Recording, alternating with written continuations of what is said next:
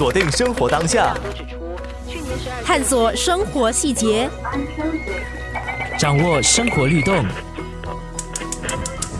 生活加热点。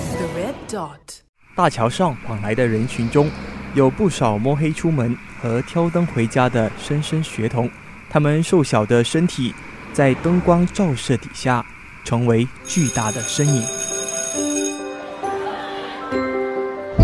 新加坡和马来西亚已经很久了。这个从小我读书的时候就开始，从小学、小学到中学、中学，然后到读保利，都是这样的生活。即使现在已经是在做工了，也是这样子的生活。坦白说，其实路程其实蛮辛苦的，因为每天都是早出晚归。早上出去的时候，通常都是天都还没还没亮。然后回家的时候都是天已经暗了，所以如果坦白讲真的是很辛苦啦。可是，嗯，毕竟也是习惯了，因为是从小学到现在，所以。不会觉得有什么问题。我小时候如果说读早上班的话，我要四点半起来准备，然后我的校车是大概五点半就会来接我，然后陆陆续续去载其他的小朋友了。过后大概六点多，我们就会在那个长梯上面。下着车，做着自己的东西哦。有些人就睡觉，有些人就在巴士上做功课，有些人就是跟朋友玩。当时的心情就是：为何我要这么早起来？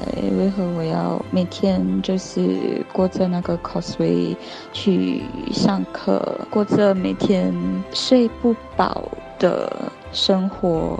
然后周日的话就是要做功课，完全就没有童年的感觉。Yen 和 Brenda 都是在新山居住、在新加坡念书和工作的代表，对于童年回忆和身份认同。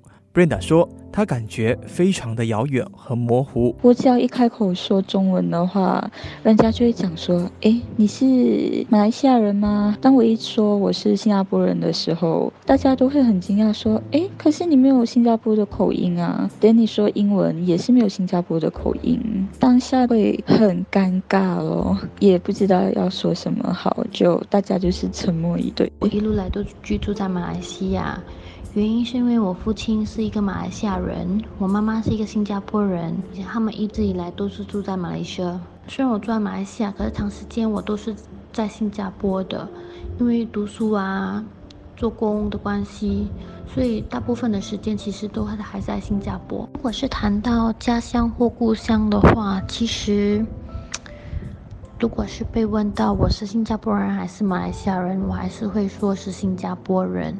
因为毕竟我还是在那边出生的。至于为什么宁愿选择每天花不少时间来回通勤，原来是因为陪伴家人是最大的考量因素。大致上其实是花了差不多来回三四个小时，在那个来回的路程。很多人都有问到，为什么不要在新加坡租房子，还是跟朋友住在一起之类的问题。可是，我还是会选择回来马来西亚，因为毕竟父母亲都是在还在马来西亚，所以回来还是会看到他们，可以有一个照应。说到每天来回的生活，虽然辛苦。对燕来说，却早已经习惯了。我虽然是九点上班的，可是我一般上是差不多早上六点我就会出门了。原因其实是因为我会给自己足够的时间坐巴士去新加坡。然后，如果当我坐巴士的时候，我会选择等到有空位的巴士我才上，因为每天都会塞车，所以在路途上我还可以在巴士上睡觉。可以休息。每天其实都会看到这些来来往往的人，很多都是像我这样，他们都是这样子来回去上班，然后过后晚上才回来。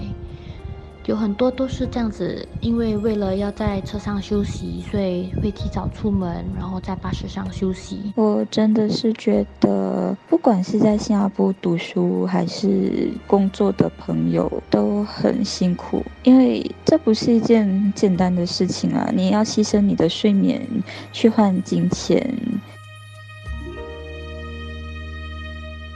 生活加热点，更多精彩节目，锁定九六三好 FM 或上网 triple w 九六三 h a o f m 点 s g。